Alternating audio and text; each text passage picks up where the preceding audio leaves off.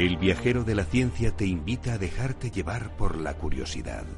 Abre tu mente a la infinidad de posibilidades del conocimiento, los datos, las pruebas, las teorías, la tecnología que cambiará el futuro.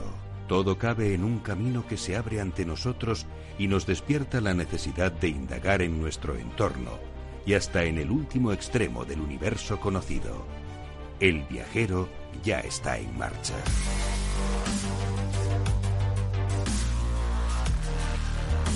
Queridos viajeros, aquí estamos un día más para disfrutar con vosotros de la divulgación científica, del conocimiento, de las curiosidades, de lo que aprendemos día a día haciendo este programa, que es muchísimo. Y hoy os vamos a contar las soluciones que se plantean en Venecia ante las peores inundaciones que han sufrido en más de medio siglo. Además viajamos a dos lugares completamente diferentes. Uno, en la Tierra, donde no hay vida. Fijaos, ¿no? Un planeta como la Tierra. Y en ese lugar no hay vida y otro un planeta que reúne las condiciones para albergarla. Más bien, un descubrimiento científico que nos dice que planetas con dos soles pueden albergar vida.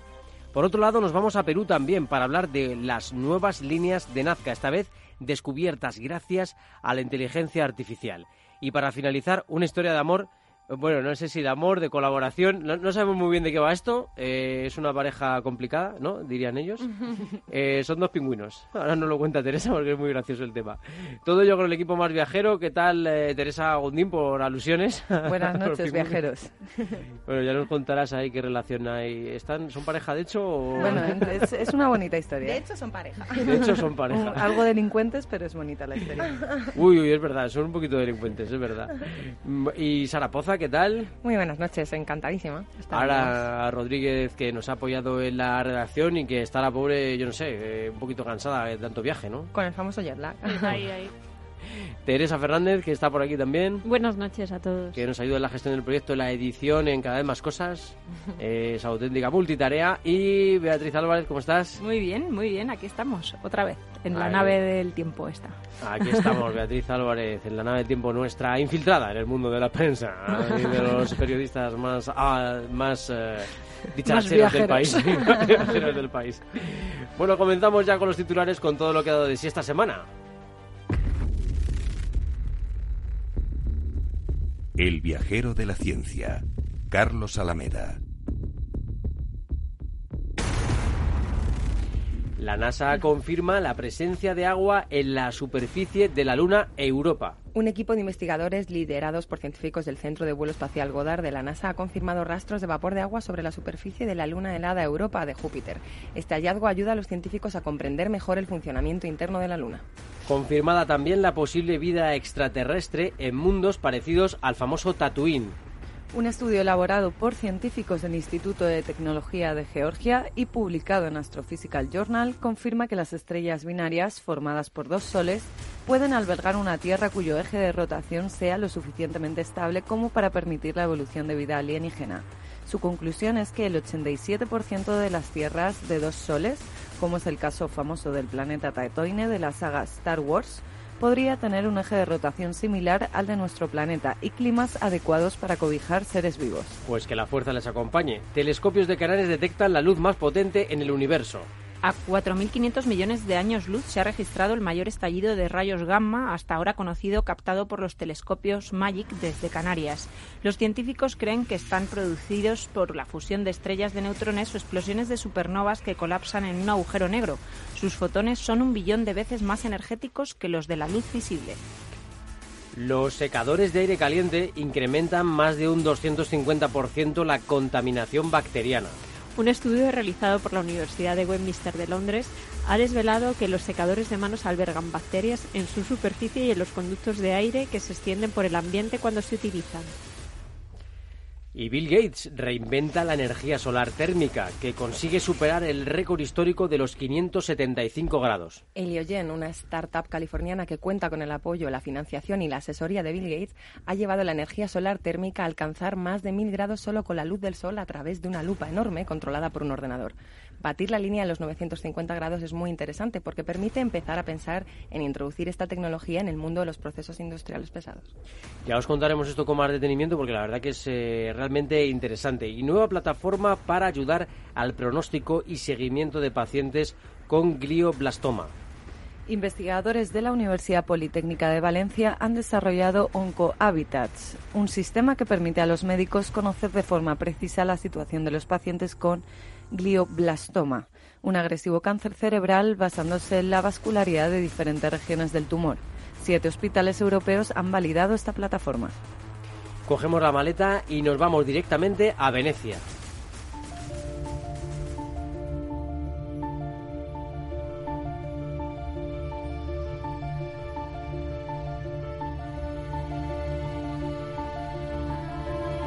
Nuestro viajero de la ciencia se adentra en el portal de las ciencias naturales, en los avances que nos ayudan a comprender mejor la vida en la Tierra y cómo conservarla. El planeta azul nos espera.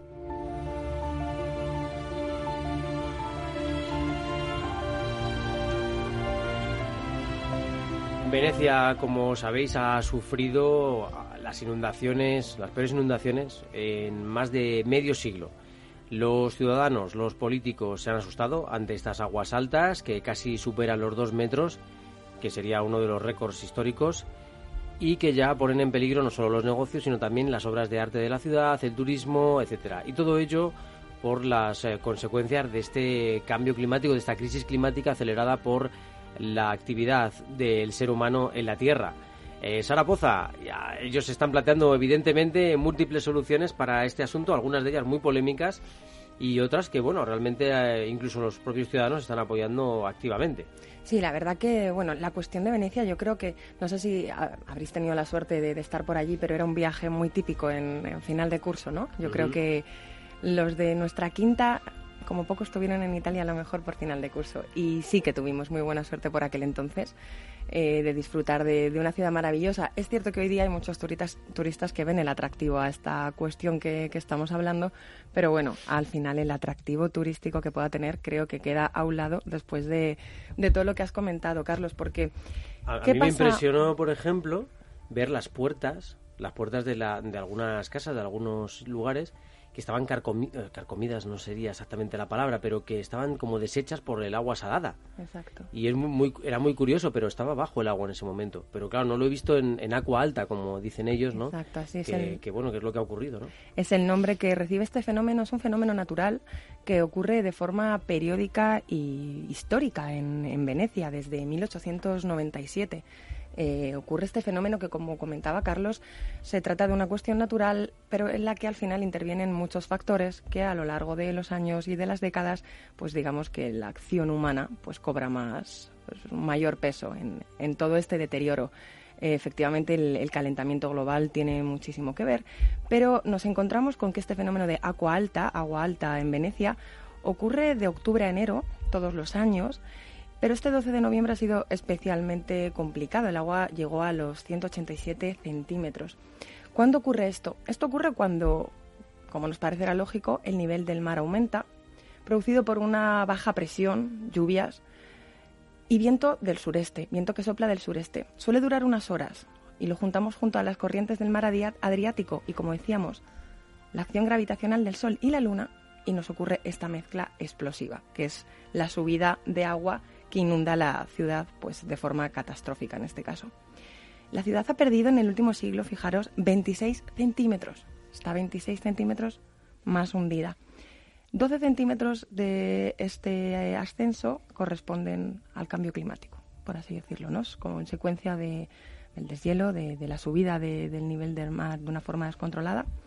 6 de estos centímetros. De 26, 12, realmente es que es casi el 50%. Es muy significativo porque sí es cierto que de esos 26,6 corresponden a la subdencia natural, que como sabréis es un término que hace referencia al hundimiento de una zona geológica normalmente correspondiente a la litosfera. Ahora veremos muy rápidamente sobre qué está construido Venecia, no sé si los oyentes se la habrán preguntado alguna vez, pero bueno, el problema no es tanto sobre qué está construido Venecia, sino todo lo que viene después. Venecia no se hunde porque esté construido sobre maderas porque diréis, bueno, maderas, bueno, decir, perdonad, el apunte sobre los centímetros que ha ido disminuyendo, 8 de estos centímetros, decíamos 12 calentamiento global, 6 el descenso natural del terreno, 8 corresponden a la acción humana. El tráfico absolutamente descontrolado que ha habido de cruceros, eh, en fin, la, la invasión turística que ha tenido, además de filtración de acuíferos y al final, si nos ponemos a buscar, son demasiados errores los que se han cometido en, Venecia. Y como decíamos, Venecia está construida sobre madera. Efectivamente, a priori piensas, se trata de unas plataformas eh, con estacas de hasta cuatro metros. Se utilizaron millones y millones de plataformas de, de madera sobre las que construir la ciudad. Y diréis, ¿madera? pero si se presta mucho, ¿no? A jolía, además la madera bajo el agua, pues se pondrá putrefacta. No, pues precisamente la clave se encuentra ahí. Al encontrarse debajo del agua, está exenta, exenta de oxígeno. Y son los microorganismos y las bacterias que dañarían esa madera, sin oxígeno no pueden vivir. Por tanto, al estar totalmente aislada de, ese medio y encontrarse bajo el agua, la conservación de, la madera es absolutamente increíble. Además, al estar rodeada de sal y penetrar esa sal en, la madera, hace de este material un material muy parecido a la piedra. Es por lo que os decía que el problema del hundimiento de Venecia no es que esté sobre maderas, no nos engañemos. Eh, es algo parecido a Ámsterdam. Ámsterdam se construyó de la misma manera. Efectivamente. Con diques de madera eh, bien, bien metidos en, el, en, la, tierra, ¿no? y, fijaos, ¿no? Es una ciudad perfectamente... Yo, yo la verdad es que se me viene ahora a la mente eh, ya no solo esto que comentáis, sino el peso que soporta, ¿no? Esa mm. madera brutal de edificios con piedra y edificios inmensos y preciosos, pero, pero ingentes, ¿no? Y bueno, mm, como sabéis, el, fenómeno de agua alta eh, empieza a ser un problema. Lo ha sido siempre, pero de alguna manera la población ya estaba acostumbrada, ¿no? Eh, cuentas con esos centímetros que en algún momento se van a inundar, ¿no? Pero mm, la subida de agua está siendo demasiado llamativa, creen que el fenómeno se puede acelerar, puede incrementarse. Entonces surge el famoso proyecto MOSE, Moisés, es MOS, que quiere decir módulo experimental electromecánico en italiano o módulo experimental electromecánico. Esta construcción eh, hará ya más de 10 o 15 años incluso que se planteó. Hubo una inversión tremenda de más de 6 millones de euros. Se trata de una obra de ingeniería colosal que vamos a explicar de una manera muy sencilla, pero que veréis que tiene un, proceso detrás muy amplio que eh, a día de hoy sigue en tablas por motivos de corrupción, malversación de fondos públicos, eh, todo lo que ya nos podemos imaginar y también estamos muy hartos de comentar, pero es indignante que ante una situación así, eh, bueno, pues como os digo, la, población en Italia puedes ver, puedes ver pancartas un poco de, protesta por este proyecto y demás. Entonces, bueno, eh, la idea. Se trata de, hay fuentes que hablan de 78, otras de 79, vamos a dejarlo en aproximadamente 80 compuertas basculantes. Vamos a entender estas compuertas como unas plataformas, vamos a imaginarnos unos rectángulos inmensos que se van a unir entre sí para formar una barrera. Una barrera entre el mar Adriático y la laguna de Venecia, que es la laguna de Venecia lo que se ve afectada cuando el nivel del mar sube de forma trágica en el Adriático y pasa a inundar la laguna y lo que es todas las zonas bajas de la ciudad. Estas compuertas de manera cuando la marea está la marea está baja, no digamos que el mar está normal, permanecerían unidas a una plataforma sin alterar, en principio, ni el ecosistema, ni el curso de las corrientes, ni los movimientos naturales de agua. En el momento en el que el nivel de agua suba por encima del metro 10, 110 centímetros, esas plataformas basculantes son inyectadas con aire, de manera que expulsan el agua que tienen dentro, están sumergidas porque están hundidas, porque están llenas de agua. Al inyectarles aire, ese agua sale la plataforma se empieza a volver más liviana, empieza a flotar, entonces se eleva hasta alcanzar los 45 grados. De esa manera encontraríamos un saliente del mar que está reteniendo la subida del nivel del Adriático. La verdad que resulta incluso, eh, fíjate que lo has explicado fenomenal, pero resulta hasta difícil de, de imaginar, ¿no? ¿Cómo es posible que el ser humano invente algo que retiene eh, la, fuerza al nivel del mar, ¿no? O sea, al final es un tipo presa, pero mm, adaptativa, no sé, a las circunstancias. exacto, absolutamente, porque además el fenómeno suele durar entre 3 y 4 horas, después de las 3-4 horas la mar volvería un poco a, su sitio, entonces al volver a su sitio, digamos que vuelven a perder el agua, o sea, vuelven a llenarse de agua y se hunden de nuevo. O sea, digamos que son plataformas basculantes porque van basculando en función de están llenas o vacías. no sé... es, un, es un invento genial en realidad, o sea, es maravillosa la genialidad del ser humano. Pues y, al final tiene que ser necesario, ¿no? Porque ciudades no solo como Venecia, Amsterdam, Miami, eh, al final están un poco destinadas a, grandes inundaciones. Efectivamente. y ponerle ponerle una solución para que Venecia no se acabe hundiendo, porque verdaderamente se lleva diciendo muchos años, sería una pena que, una joya así acabase en el fondo del mar. Pues lo que pasa es que a este paso va, ya va a llegar un momento en el que va a ser difícilmente contenible el nivel del mar eh, si seguimos así. Yo tengo la confianza, ya sabéis, en que quizás sea una confianza soñadora, en que consigamos entre todos, los científicos, la gente que está trabajando en esto, los políticos, etcétera, las empresas, corregir esta situación y que empiece el ciclo normal de la Tierra y que el agua vuelva a congelarse en los polos en vez de descongelarse en cantidades masivas, ¿no? Y empecemos a ganar más superficie helada.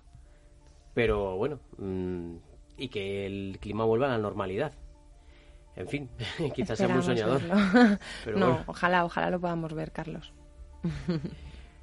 Pues eh, proyecto interesante. ¿Y cómo van? ¿Se sabe algo de si Ahora mismo está parado. Fue en 2014 cuando se destapó el escándalo de corrupción en el que estaba de por medio pues el alcalde de Venecia, en fin, el el asunto pues eh, todavía está en resolviéndose, y por tanto está parado. Entiendo que es porque querían eh, darle, digamos, este proyecto a una empresa que ellos les interesaba. Bueno, muy probablemente la inversión estaba por encima del, del coste real y pues eh, no sé exactamente cuál fue el, el, juego ahí que hicieron de, de dineros, pero ya os digo que fue una inversión muy elevada y muy probablemente pues no se destinó todo lo que se debiera a terminar esta obra.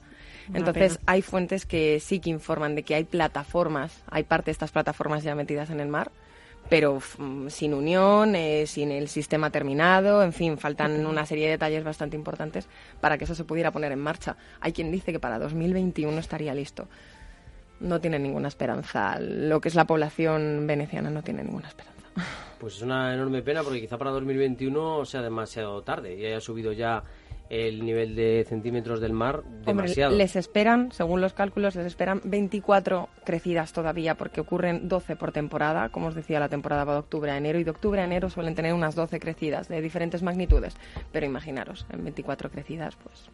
Bueno, a ver qué solución ponen también los propios ciudadanos que empezarán a defenderse como puedan del agua y empezarán a protestar también, a pedir dinero por las pérdidas económicas, etcétera, y quizá alguien despierte y diga vamos a dejar a un lado nuestros eh, intereses particulares y vamos a hacer las cosas bien, ¿no? Sería maravilloso. Pues ahora, ¿alguna cosita más así? ¿Algún detalle que se nos haya pues, pasado del proyecto? Yo creo que lo tenemos todo a punto. Pues os voy a invitar a un sitio, en Venecia hay mucha vida, ya sabéis, ¿no? Aparte de en el carnaval, que es lo típico que todo el mundo conoce, pero en Venecia hay mucha vida, muchos turistas, muchos eh, muchas personas que llegan en crucero, mucha gente viviendo allí también aunque por lo visto es muy difícil vivir allí, tienes que tener un cierto nivel de vida porque hay los precios son bastante bastante potentes. A veces hace inhabitable por la humedad, por los precios, etcétera, pero fijaos, a que no sabríais decirme un lugar en la Tierra donde no hay vida. No tengo ni idea. Donde no hay vida. Mira que desierto. es difícil, ¿eh? Mira que es complicado. Bueno, nos va a contar Teresa Fernández. Teresa, ¿cómo es esto de que, de que no haya vida, de que haya un lugar en la Tierra, en este maravilloso planeta lleno de microbios? A ver, resulta difícil, resulta, difícil, difícil de imaginar porque, bueno, todos sabemos que los seres vivos y especialmente los microorganismos, ¿no? Tienen una capacidad sorprendente para adaptarse a ambientes muy extremos en nuestro planeta. Pero aún, pues, como bien decías, Carlos, hay lugares en que esto mm, no ocurre y estos microorganismos no pueden sobrevivir. Y bueno, pues así lo ha confirmado un equipo franco-español de científicos liderados por la bióloga Purificación López García del Centro Nacional para la Investigación Científica de Francia en su artículo publicado en la revista Nature Ecology and Evolution. Según estos investigadores, no hay vida en las charcas multiextremas de Dayol. Vamos a ver, ¿qué es esto de Dayol? Charcas multi-extremas. Te ofrecemos unas vacaciones en las charcas multi... ¿Cómo? En las charcas multi-extremas de Dayol. Multi-extremas. Ven con nosotros. Vamos a explicar un poquito dónde, está, dónde están estas charcas. Están situadas en la depresión etíope de Danakil. Se extiende sobre un cráter volcánico repleto de sal y de, este mm, cráter emanan gases tóxicos y ebulle agua de intensa actividad hidrotermal. Entonces allí las temperaturas diarias superan los 45 grados y abundan las charcas hipersalinas e hiperácidas, con valores de pH incluso negativos, donde no se ha encontrado ningún tipo de microorganismo tras su análisis, cosa que es pues bastante inusual. Este mismo año, y de hecho creo que fui yo eh, la que habló de un artículo eh, en el que se señalaba que ciertos microorganismos pueden sobrevivir en un ambiente multiextremo, muy caliente, salino y, ácido. Organismos que son capaces de sobrevivir incluso en el río En situaciones muy extremas, eso es. Y sin embargo, bueno, pues este descubrimiento viene a cuestionarlo y presenta las charcas multiextremas de Yayol como un ejemplo de límites mm, que puede soportar la vida. Incluso se propone como un análogo terrestre del Marte primitivo. Lo que sí hay es un tipo de microorganismo primitivo amante de la sal, que se llama eh, la arquea alófila y este eh, microorganismo se encuentra en el desierto y en los cañones salinos, pero en ningún caso en las charcas. Es decir, en las charcas no encontramos nada. O sea, el, organismo este dijo, mira, está muy bien por aquí, pero yo lo de la charca como que no me acerco, ¿no? No vaya a ser que la liemos. Sí, la verdad es que en el estudio señalan pues que efectivamente es difícil eh, de, creerlo eh, debido a la dispersión microbiana, ¿no? Que hay por el viento, que eso lo hablábamos un día, como el viento esparce todos pues los microorganismos y aparte también por la acción humana a los visitantes humanos que pueda haber en la zona. Entonces, bueno, este grupo de investigadores insiste mucho en la necesidad de contar con múltiples indicios, en analizar todo tipo de alternativas y en ser muy prudente con las interpretaciones antes de concluir nada en astrobiología. Eh, ellos eh, consideran que en otros estudios eh, se ha podido dar una posible contaminación de las muestras con terrenos adyacentes. Y eso es lo que ha llevado a interpretar que partículas minerales eh, como células fosilizadas, pero en realidad se forman espontáneamente en las, en las salmueras, aunque no haya vida, este tipo de células fosilizadas. Entonces, eh, es por ello que ellos mm, han utilizado diversos métodos que no vamos a entrar muy en profundidad, pero sí voy a mencionar algunos, secuenciaciones masivas de marcadores genéticos para detectar y clasificar microorganismos, intentos de cultivo microbiano, análisis químicos de salmueras, entre otros. ¿Qué aportaciones no, nos da este estudio? Pues bueno, ayuda a circunscribir los límites de la habitabilidad y advierte eh, de la importancia de no fiarse del aspecto aparentemente celular o biológico de una estructura porque podría tener un origen abiótico, es decir, que lo que un poco lo que comentábamos antes, que aunque en apariencia pueda parecer un microorganismo, realmente eh, no lo sea. esto conecta un poco con la noticia que ha salido en los medios de comunicación sobre las posibles abejas en Marte.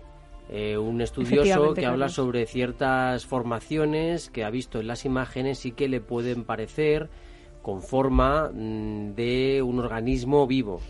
Eh, os hablaremos de ello un poquito más adelante porque la verdad es que nos parece algo bastante eh, curioso pero bastante complejo de explicar y también bastante improbable eh, que un organismo tan tan complejo como una como una abeja haya podido desarrollarse. pero bueno, os hablaremos de ello, ya os digo, cuando tengamos más información, porque de momento no nos parece, nos parece que podemos meternos en un charco y es mejor esperar un poquito. Entonces, volviendo un poquito a estas estructuras, eh, la, segunda aportación grande La segunda aportación, que además eh, me parece súper importante en todas las noticias que hablamos también un poco del espacio y demás, eh, pues nos recuerda que la presencia de agua líquida en un planeta no implica directamente que tenga vida. Entonces, bueno, mm, como las piscinas del Dayol son, por ejemplo, estériles, aunque contienen agua. Entonces, bueno, esto supone que la presencia de agua en un planeta, que a menudo es un criterio de habitabilidad, no implica el hecho de que haya vida. Entonces, eh, me llama sobre todo la atención porque hemos eh, destacado muchos titulares, pues que ahora han encontrado agua en la luna de Marte o tal. Entonces, bueno, esto no quiere decir exactamente que haya vida. Y este estudio viene a llamar la atención sobre ello y sobre todo yo creo que a despertar mucho la cautela ¿no? en, este tipo de interpretaciones eh, astrobiológicas. Fenomenal, porque eh, ya sabéis, la ciencia tiene que buscar la confirmación de todos los hechos y aunque encontremos elementos, como comentas Teresa, que nos puedan llevar a pensar que se podría haber desarrollado vida, pues hay que ver otras muchas cosas, otras eh, muchos factores y bueno, pues este estudio también destaca un poquito este tema, ¿no? Que hay que tener mucho cuidado con las afirmaciones que se van haciendo porque hay lugares, incluso aquí en nuestro planeta Tierra, donde es muy difícil que haya vida. Por cierto, que lo que donde hay vida y bastante es en las redes sociales que están ahora mismo eh, con nosotros en el programa, en el viajero de la ciencia. Tenemos, por ejemplo, a Loli que nos dice, a ver si ponen pronto en práctica el muro de Venecia. Es una pena que se deteriore una ciudad tan bella, nos dice. Y tan exclusiva. Yo creo que, jolín, sí, bueno, hemos puesto ejemplos pues como Ámsterdam, ¿no? Pero tiene algo especial Venecia. Es muy romántica. Pues fijaos, desde una laguna en Etiopía donde no hay vida, desde una Venecia inundada, nos vamos ahora, nos lanzamos en cohete desde nuestro vocabo cañaveral particular hacia el portal al espacio para hablaros de un lugar donde sí podría haber vida extraterrestre.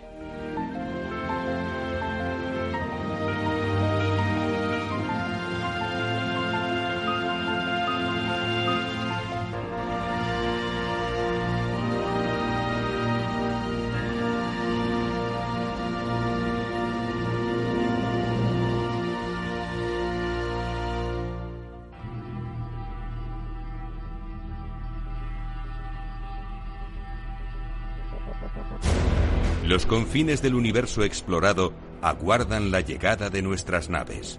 Mientras tanto, muchos proyectos miran a la Tierra desde nuestros cielos para comunicarnos, predecir condiciones climáticas o de tráfico. Otros investigadores abren nuestros ojos hacia planetas cercanos, lejanos, similares a la Tierra o a galaxias desconocidas. Nuestro viajero de la ciencia se pone la escafandra y el traje espacial. Estamos en el portal al espacio.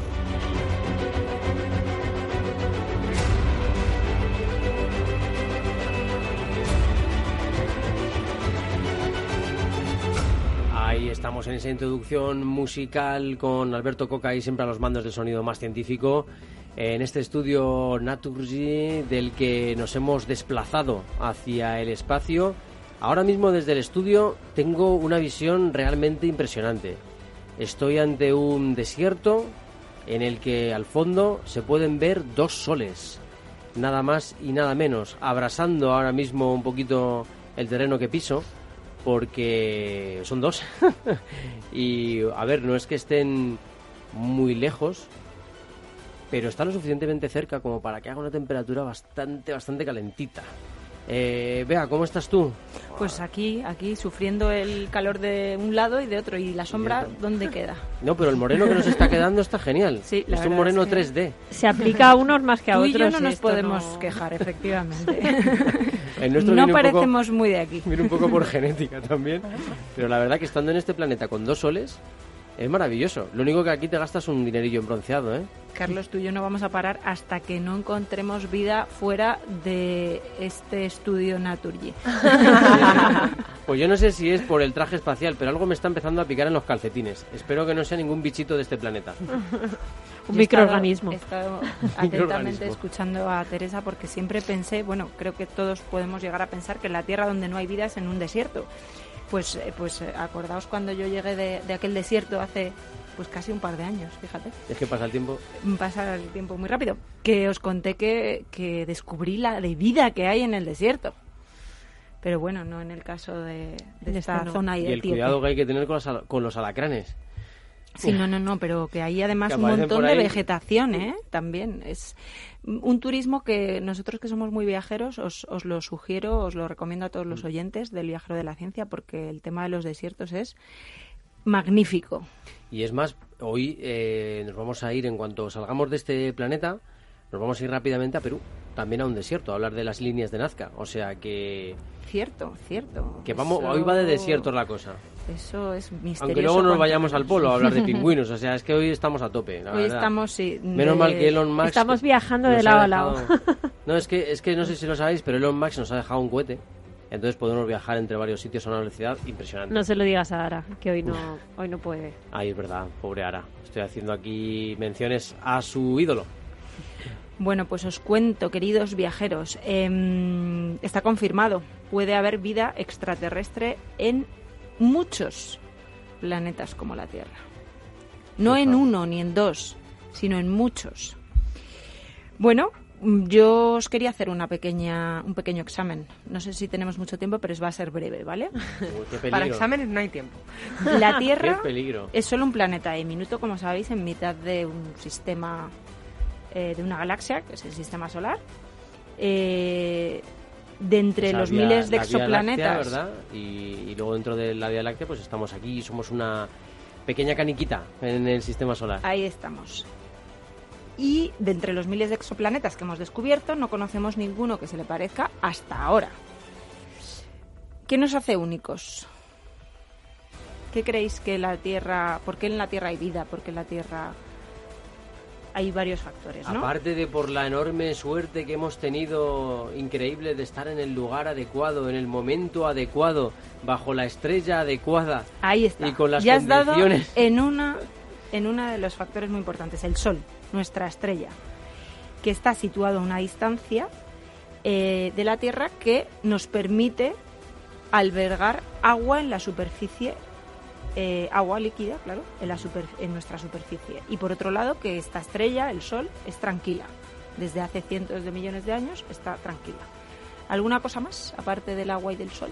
El eje, el eje de rotación. Muy bien, muy bien. Exacto, eso es importante. Eh, este- Elementos químicos, ¿no? Luego También. vamos a ir Tere, al, al- al tema del eje porque es muy interesante lo que acabas de decir. Eh, en el estudio que ha publicado ahora mismo el Astrophysical Journal eh, de científicos del Instituto de Tecnología de, de Georgia en los Estados Unidos, eh, hablan precisamente del eje y por eso em, las conclusiones de este estudio es que muchos de los planetas o de las tierras que hay por allí podrían, gracias a uno de los factores como el eje, mm, contener vida. Bueno, pues otro de los factores es la atmósfera, la atmósfera protectora. Otro es que es un planeta rocoso, ¿vale? Y en su interior, eh, que, que aparece parcialmente fundido, hace que esto proporcione energía, permita la circulación de materiales y genere un campo magnético protector también frente a la radiación. ¿Vale? Entonces tenemos uno, dos, tres, cuatro, cinco factores que nos hacen habitables aquí en la Tierra. Bueno, pues el estudio que os- del que os hablaba, publicado por el Astrophysical Journal, ha estudiado la posibilidad o la hipótesis de que las estrellas binarias, es decir, como decías antes, Carlos, formadas por dos soles, puedan albergar una Tierra cuyo eje de rotación sea lo suficientemente estable como para permitir la evolución de la vida. Es decir, una, un planeta eh, que esté en un sistema en el que haya dos soles, ¿no? Exactamente. Eh, la conclusión del estudio es que el 87% de las tierras con dos soles podrían tener un eje de rotación similar, similar perdón, al de nuestro planeta. ¿Vale? Y además, eh, esto, mm, según, según declaraciones de uno de los científicos, eh, porque nos podemos preguntar cuántos, ¿no? Pues alrededor del 50% de ellos son estrellas binarias, lo cual quiere decir que nuestro estudio puede aplicarse a un gran número de sistemas solares. Sistemas binarios, ¿verdad? Que, que, bueno, que pueden, que pueden albergar, ¿no? Ese número de planetas en zona de habitabilidad. Exacto. Entonces, ¿qué quiere decir todo esto? Que los resultados obtenidos por los investigadores sugieren que muchas de las estrellas binarias de la galaxia permiten la existencia de planetas rocosos con una órbita estable adecuada para potenciales seres vivos. ¿Vale? Sin embargo, es necesario, ojo, que la separación entre las estrellas supere un determinado umbral. De lo contrario, el eje de rotación de las tierras podría, ellos dicen, como volverse loco. ¿vale? Es lo que ocurre en Alpha Centauri, que sabéis que es el sistema solar más cercano al, al nuestro, situado a unos 4,4 millones de años luz. Está formado por un sistema ternario en el que dos estrellas grandes, Alpha Centauri A y Alpha Centauri B, orbitan un mismo centro de masas, mientras que otra estrella más pequeña, Próxima Centauri, gira alrededor de las otras dos. Además, la estrella A tiene una órbita muy alargada y la B otra más achatada, y ambas están separadas una distancia comparable a la que hay entre el Sol y Neptuno. En las simulaciones realizadas por los investigadores colocaron una Tierra en la órbita de las estrellas A y B para emplearlas como modelo de sistema binario. Y ahí observaron cómo se inclinaría su eje en cada caso, incluso añadiendo una luna. Que por cierto, un dato muy interesante, que es el del que os hablaba antes, eh, que me mm, mencionaba Teresa. La estabilidad depende en parte de la masa de la luna. ¿Sabéis cuántos grados variaría la Tierra si no tuviéramos luna? La verdad que sería un desastre. 60. Me- no- prácticamente no podría haber vida. 60 grados de inclinación. Bueno, no la podría haber según la conocemos actualmente. Exacto, y la Tierra entonces tendría un aspecto similar al de Marte, donde la precesión de sus ejes para- parece haber ayudado a borrar su atmósfera, como sabéis. Bueno, ¿qué os parece? Mm, La verdad que me encanta porque, bueno, cada vez descubrimos que hay más posibilidades, más opciones, más probabilidad de encontrar algo de vida extraterrestre ahí fuera. Eh, bueno, no sabemos qué tipo de seres eh, pueden ser, pero eh, las posibilidades están abiertas y son cada vez mayores. Cada vez los investigadores saben más dónde afinar y dónde mirar. Con lo cual, es muy probable que durante estos años tengamos descubrimientos realmente apasionantes en astrobiología. yo es que, Carlos, después de la visita la semana pasada de, de nuestro astrónomo Alejandro Mendiola Goitia, que nos trajo aquí nuestra amiga Sara, eh, cuando le preguntamos si creía que podía haber, y él dijo que por supuestísimo, que simplemente es una cuestión de tiempo y de desarrollar nuestro conocimiento. Bueno, Nos pues aquí estaremos esperando a esa gran noticia cuando bueno, pues veamos a otro viajero de la ciencia en otro planeta. Nos dejó a todos con las ganas de comprarnos unos prismáticos, la verdad. Sin o sea, y, empezar a probar a ver qué se puede ver por allí, ¿no? Me parece algo fantástico, la ya verdad. estamos en ello. Para la Carta de los Reyes puede ser un gran regalo. Pues fíjate que estaba viendo yo estos, eh, esta imagen tan maravillosa que tenemos delante, ¿no? Este desierto y dos soles ahí al fondo. Pero yo creo que nuestro cohete nos puede llevar a la Tierra. Ahora sí, voy a pediros que nos quedemos con el cohete a cierta distancia de la Tierra. Porque luego nos vamos a ir acercando poquito a poco para ver desde el aire las famosas líneas de Nazca.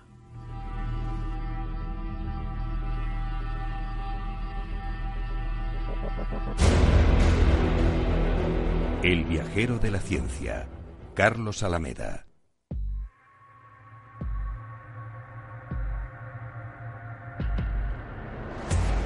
Entramos en el portal a la tecnología, un mundo de bits, datos, cables, antenas, biónica, inteligencia artificial y realidad virtual. Un mundo dominado por impulsos electrónicos creados por el ser humano para mejorar la vida en el planeta.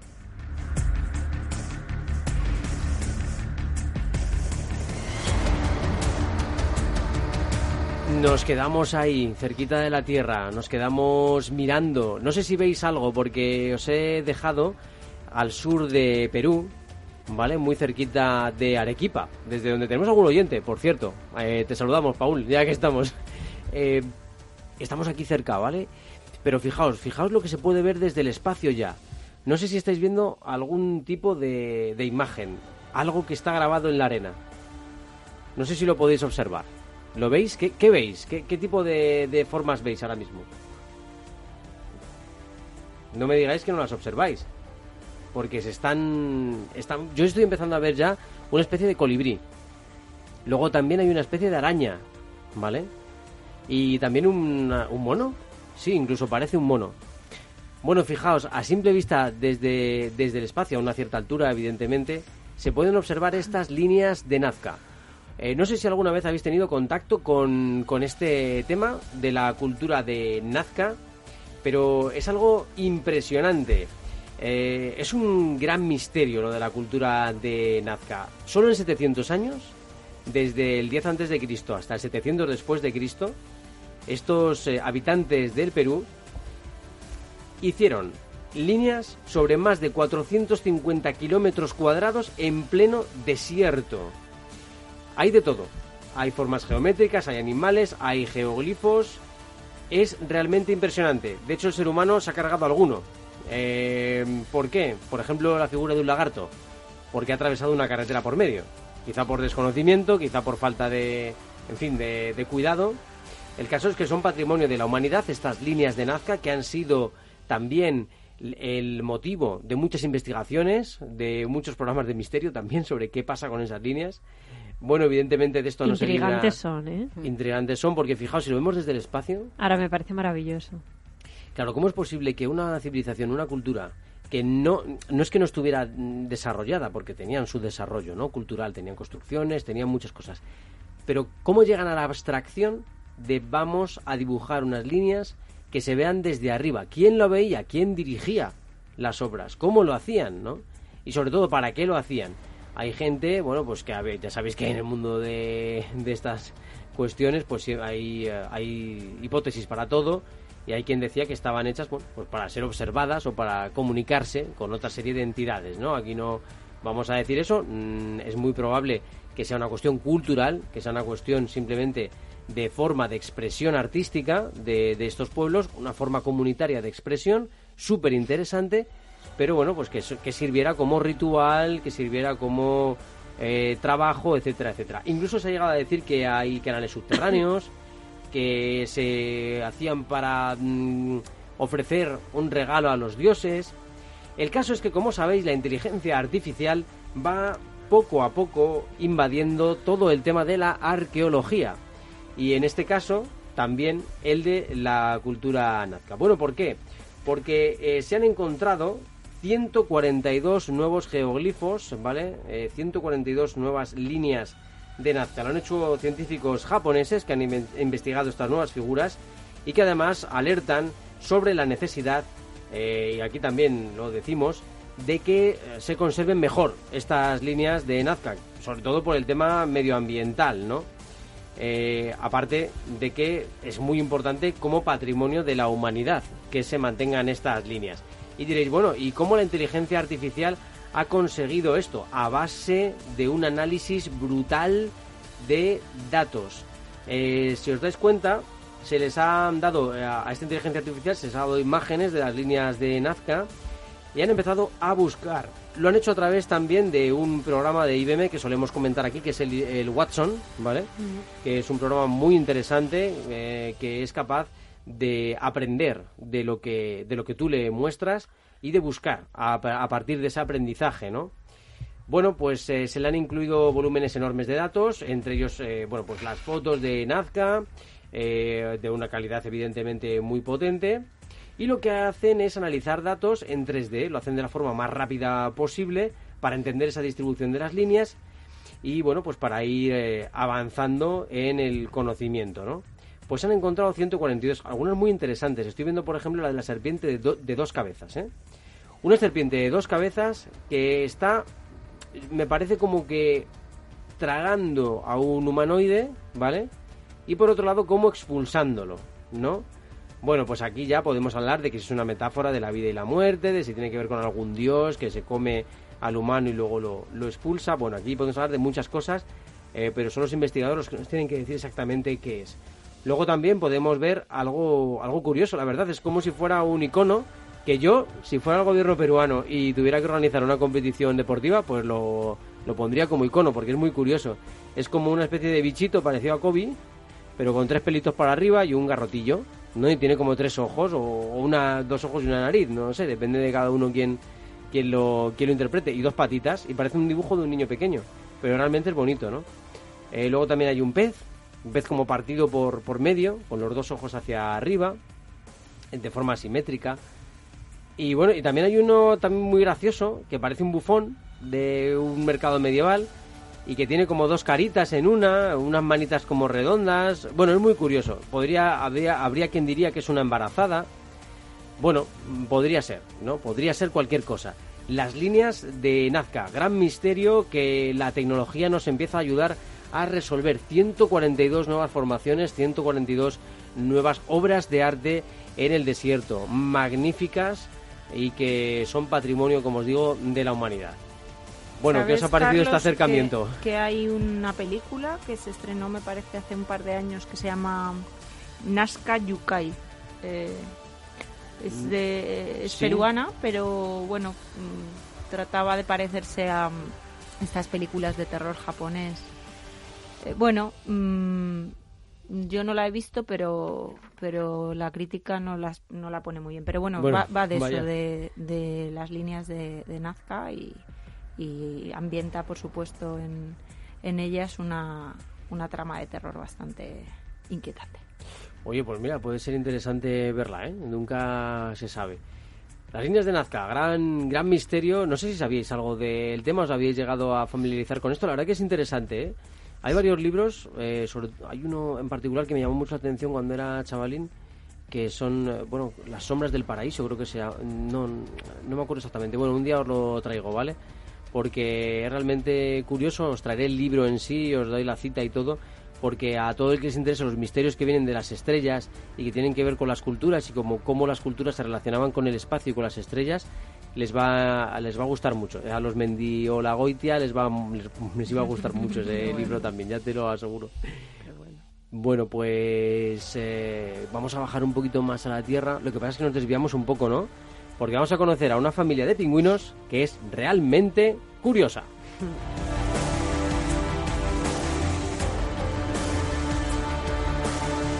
El viajero de la ciencia, Capital Radio.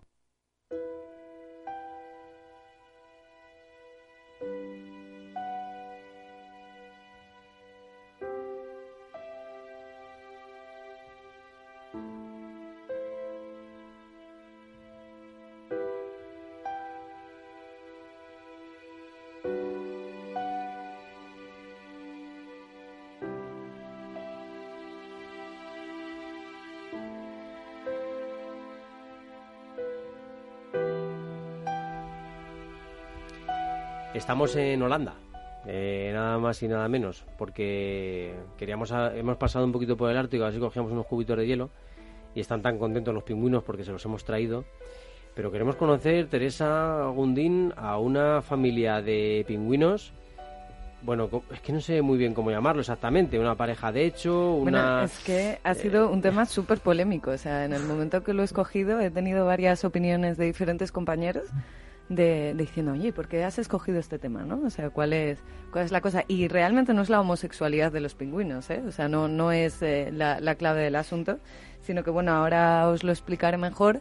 Pero bueno, como decía Carlos, en un zoológico de la provincia de Utrecht, en Holanda, eh, bueno, eh, unos pingüinos del cabo, o africanos, del mismo sexo, roban un huevo de otra pareja para intentar convertirse en padres. O sea, esta gente roba un huevo. Exacto. Entonces, o sea, roba mucho.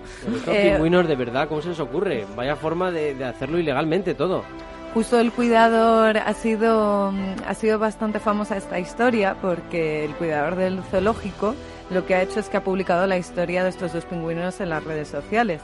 Entonces, bueno, explica varias cosas, entre ellos que son muy buenos padres y, bueno, se ha hecho muy famosa sobre todo entre la, entre la comunidad de, los biólogos de, la zona. Eh, bueno, aclarar, como os estaba diciendo antes, que el tema de la, de la homosexualidad es bastante común en los pingüinos, pero lo que hace que esta pareja sea peculiar es que precisamente se han apoderado de ello, eh, de un huevo, ¿vale? Entonces, que no, era de ellos, Teresa. Efectivamente. De hecho, eh, mm, hay estudios, eh, por ejemplo, uno en 2010 de Ethology, del International Journal of eh, Behavior Biology, que dice que una colonia de pingüinos de rey en el sur del Océano Índico, los investigadores observaron el cortejo de machos a otros machos en 15 de 53 parejas de pingüinos. Entonces, eh, esto normalmente se da, lo que pasa es que el caso es que son los cuidadores quienes deciden quitar un huevo de una pareja y dársela a la pareja homosexual. ¿Vale? Porque además eh, ahora es cuando es la temporada de cría de pingüinos, eh, en estos días, y eh, precisamente reparten un poco los huevos para que todos puedan eclosionar bien y los pingüinos pues al final Se sientan puedan un poco tener- realizados. Sí, sí, porque además, o sea, independientemente del sexo, todos realizan las mismas actividades. Es curioso porque eh, también eh, se asegura que estos pingüinos aprovecharon un momento de despiste para, eh, bueno, pues eh, coger su, el, el huevo de otra pareja. Se podría Eh, decir que han desarrollado la picaresca española. Hombre, la picaresca española. Es que es, es, es aquí un poco la clave del asunto. Ya Algo no queda en es, Flandes. ya no es tanto la polémica, sino, sino darte cuenta de, de cómo cambia el comportamiento de los animales también. Entonces, y precisamente de, de, de los pingüinos. Eh, bueno, justo en el zoológico ya han dado la bienvenida al primer polluelo pingüino de la temporada y ahora se espera que este huevo robado también eclosione, pero aún tampoco están muy seguros de que esté realmente fertilizado. Eh, bueno, he de decir que mm, no solo los pingüinos son las únicas aves que se juntan con parejas del mismo sexo. He de decir que en junio el zoológico de Denver marcó el mes del orgullo LGBTQ. Vale. Al celebrar dos flamencos machos llamados Freddie Mercury y Lance Bass que habían sido pareja durante varios años. Qué grande. Bueno, yo tengo que Emigraban decir... juntos. Mi- mis dos perretes son pareja. no puedo decir más. Llevan siendo toda la vida Vito y Vender. O sea, que también en, en los ¿En perros. serio? Vamos, yo estoy convencida de ello. Estoy Madre absolutamente convencida. Es importante que sean felices y... Claro, Exactamente. claro. No, además, bueno, parece un, un tema que da, que está un poco eh, vinculado a la risa, pero oye, es verdad que, que muchas especies eh, del, de, de, bueno, de los miembros del mismo sexo se hacen parejas y bueno, ya sabéis que el tema de los pingüinos son súper fieles entre ellos. Entonces, bueno, pues es un caso curioso y sobre todo, bueno, que se dediquen en vez de adoptar, pues a robar huevos, ¿no? Oye, sin trámites legales ni nada, ¿eh? Esto Bueno, yo creo que a lo mejor ven demasiado a los humanos y algo se les pega. Entonces al final ahí... Qué progresismo. Pero bueno, sirve un poco también para abrir nuestra mente en este sentido, ¿no? No, desde luego, y que bueno, que en el fondo el, el tema de hoy también iba a ser de la huella de carbono del- de los restaurantes y el cambio climático, pero bueno, siempre a veces hay que, que, que guardarle un espacio a la naturaleza y al comportamiento de los Sí, animales. lo- no quiero abrir polémica, pero eh, esas personas que ven tan extraño que dos personas del mismo sexo no se sientan atraídas, pues a lo mejor lo ven un poco más natural si ven que también en los animales y al fin y al cabo En somos dos. seres vivos, pues también les pasa. Yo me, Bueno, yo me he quedado es- un poco pillada un- con lo de Sara y sus perros, ¿eh? Si lo puedes Sí, explicar yo, un yo poco de- yo mejor. de repente me he quedado también alucinando un poco en colores con el tema. ¿Qué hacen exactamente? Yo, yo les llamo Lorca y Dalí, el amor que nunca pudo ser, que es un ¡Oh! libro de... ¡Qué bonito! Un libro de Ian Gibson súper súper bonito y la verdad que me recuerda infinito a ellos. No, bueno, sí. Además que sí, amor, odio, una cosa ahí por dentro complicada. ¿por qué no puede ser si Mm, viven qué juntos? relación. Bueno, eh, hay un- una especie de, de rechazo el uno por el otro. A ver, son muy mayores los dos. eh, Vito tiene 16 años ya y Bender tiene 13. Entonces cuando... Vito Corleone. Sí, sí, cuando, cuando el, pequeño, el que es más pequeño llegó a casa, pues digamos que Vito fue su, su mentor en todo. Entonces tienen ahí una especie de amor-odio, eh, temas de territorialidad, ahora te chupo el culete, ahora te monto, ahora... Ay, ¿sabes? Dios. Muy bien, muy bien, muy bien. Interesante cierre del programa. Qué pena No, que se termine, ¿eh? Qué pena que se termine. Seguiremos porque- indagando. No sé por qué he dicho esto. ha sido culpa de Teresa. Ahora- ahora que me ha incitado. Ahora que estábamos desmontando aquí Perdonad, oyentes. los típicos los típicos mitos, ¿no? Sobre no, los animales, no ves que los animales nunca son homosexuales. Pues sí, son también homosexuales y también tienen sus eh, bueno, pues sus cosas, ¿no? Y tienen esta, sobre todo, pues esta graciosa pareja de pingüinos que son capaces de, bueno, pues ello, de, de buscar, ¿no? De buscar la forma de, de seguir con la prole, eh, aunque sea a costa de robarles a otra pareja su huevo, pero bueno. Pobre pareja, ¿qué, qué habría hecho? Bueno, que no sirva de precedente para el ser venganza. humano, por favor. Bueno, pues nosotros nos vamos. Recordaros que en redes sociales seguimos a vuestra disposición. En, en Facebook, El Viajero de la Ciencia. En Twitter, como dice Sarabot, en arroba viajerociencia. Y también en el WhatsApp de Capital Radio, el 687-050-600. Y en oyentes arroba capitalradio.es también os atendemos a todo lo que necesitéis. Sabéis que os queremos, sabéis que nos gusta mucho curiosear con vosotros por los mundos de la ciencia y la tecnología y que os esperamos siempre aquí en el viajero de la ciencia.